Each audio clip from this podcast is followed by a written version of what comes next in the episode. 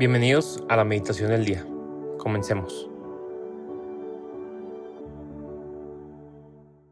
En el nombre del Padre, del Hijo y del Espíritu Santo. Amén. Espíritu Santo, te pedimos que vengas, que te hagas presente el día de hoy, sábado, día en el que probablemente ya no tenemos el mismo, la misma carga de trabajo, de estudios, que podemos estar un poco más tranquilos. Espíritu Santo, ven, ilumina nuestra mente, mueve nuestro corazón, nuestra voluntad hacia aquello que el Señor quiera revelarnos el día de hoy por medio de su palabra. Hoy, sábado 8 de julio, reflexionaremos en el Evangelio según San Mateo, capítulo 9, versículos del 14 al 17. Dice, En aquel tiempo, los discípulos de Juan se acercan a Jesús preguntándole, ¿Por qué nosotros y los fariseos ayunamos a menudo, y en cambio tus discípulos no ayunan? Jesús les dijo, ¿es que pueden guardar luto los amigos del esposo mientras el esposo está con ellos? Llegarán días en que les arrebatarán al esposo, y entonces ayunarán. Nadie echa en remiendo de paño sin remojar a un manto pasado, porque la pieza tira del manto y deja un roto peor. Tampoco se echa vino nuevo en odres viejos, porque revientan los odres, se derrama el vino y los odres se estropean. El vino nuevo se echa en odres nuevos, y así las dos cosas se conservan. Palabra del Señor, gloria a ti, Señor Jesús. Bien, reflexionamos hoy entonces en este Evangelio en el que se confrontan los discípulos de Juan con Jesús. Y me parece muy interesante porque pareciera que Jesús da mensajes un poco contradictorios en este momento.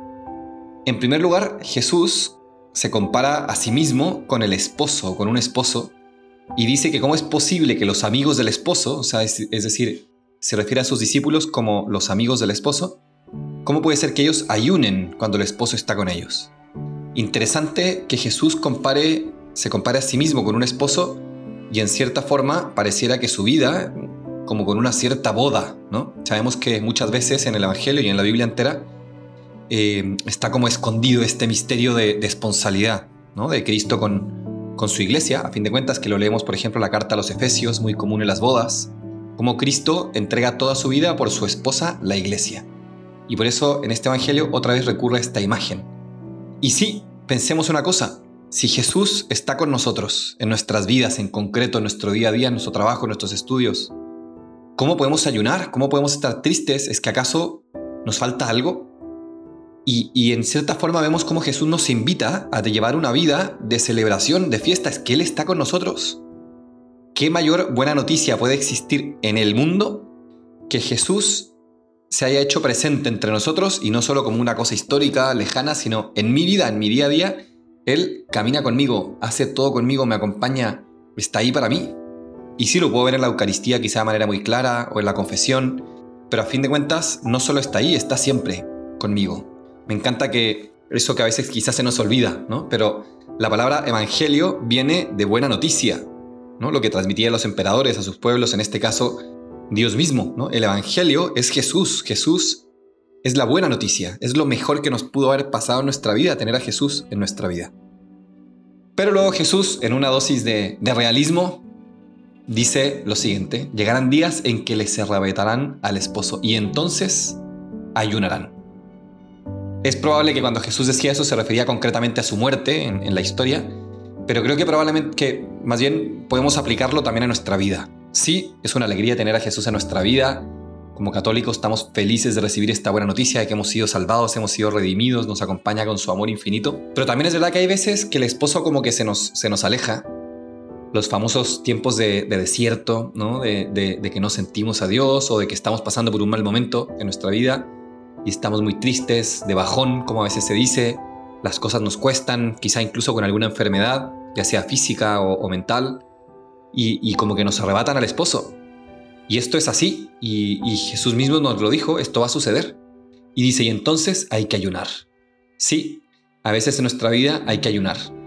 ¿Ayunar de qué? Del alimento. Bueno, también puede ser que ayude, pero no solo. Ayunar de esos consuelos de Dios, ayunar de esos sentimientos de bienestar positivo donde todo pareciera que es fácil, donde todo pareciera que es alegre. Y es parte de la vida también, este ayunar y saber que Jesús por momentos parece que se nos aleja, que nos es arrebatado, o a veces somos nosotros mismos los que nos alejamos de Él y rompemos nuestra alianza con Él porque optamos eso, por darle la espalda, por, por otra cosa, por poner a otro Dios, ¿no? esa idolatría de la que nos habla tanto también, sobre todo el Antiguo Testamento, y ponemos a otros dioses en lugar de Él. Y entonces sí, es cuando hay que ayunar, hay que ayunar, hay que ayunar, hay que volver a Jesús, hay que hacer ese proceso de purificación quizá, de sanación, de crecimiento, y escuchar a ese Jesús que, como dice en otro evangelio, nos habla al oído, en un susurro. Y después, de hecho, nos dice Jesús, ¿no? Que lo que, lo que escuchamos también en ese susurro, a veces en la oscuridad, luego hay que decirlo a viva voz en la luz, en la claridad, en el día. Bien, si por una parte somos los hijos de Dios que vivimos de la resurrección, los hijos en el Hijo resucitado, sí, tenemos que estar alegres porque Jesús ha venido, se ha reconciliado con su iglesia, su esposa, que en el Antiguo Testamento vemos que por tanto tiempo lo negó. Jesús ha hecho presente en nuestra vida, pero también necesitamos ayunar. Felices y con ayuno. Felices y trabajando por crecer en santidad. Felices pero sabiendo que estamos en camino, que todavía estamos necesitados de redención. Y vinculo simplemente muy rápido, ¿no? Necesitamos esos odres nuevos. ¿no? A veces ese vino nuevo, al final del que nos habla el Evangelio, pues es Cristo mismo, esa nueva vida que Él vino a traer, que vemos además de manera muy palpable, por ejemplo, las bodas de Caná. Él, ese vino que Él convierte en realidad es prefiguración de su sangre, de Él mismo, su sangre como principio de vida, es Él ese vino nuevo. Pero necesitamos ese odre nuevo, ese recipiente nuevo para poder recibir a Jesús, esta buena nueva. Necesitamos también ayunar, perfeccionarnos, purificarnos, dejar atrás nuestros vicios, nuestros malos hábitos, necesitamos ser esos hombres nuevos para poder recibir ese vino nuevo, ese odre nuevo, ese recipiente, para recibir este don, para poder recibir a este esposo nuestro, de nosotros que somos su iglesia. Pidámosle a Jesús esta gracia de seguir caminando, siempre felices, siempre sabiéndonos amigos del esposo, y también en este camino de redención, de ayuno, de purificación, de trabajo, y pidámosle que seamos esos odres nuevos para así poder recibir ese siempre ese vino nuevo.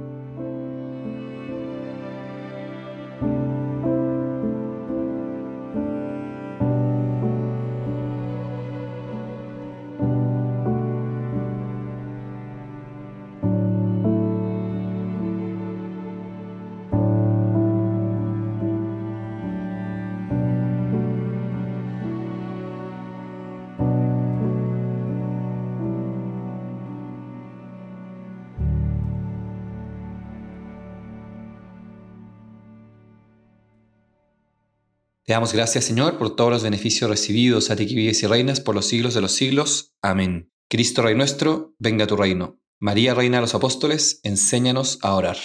En nombre del Padre, del Hijo y del Espíritu Santo. Amén.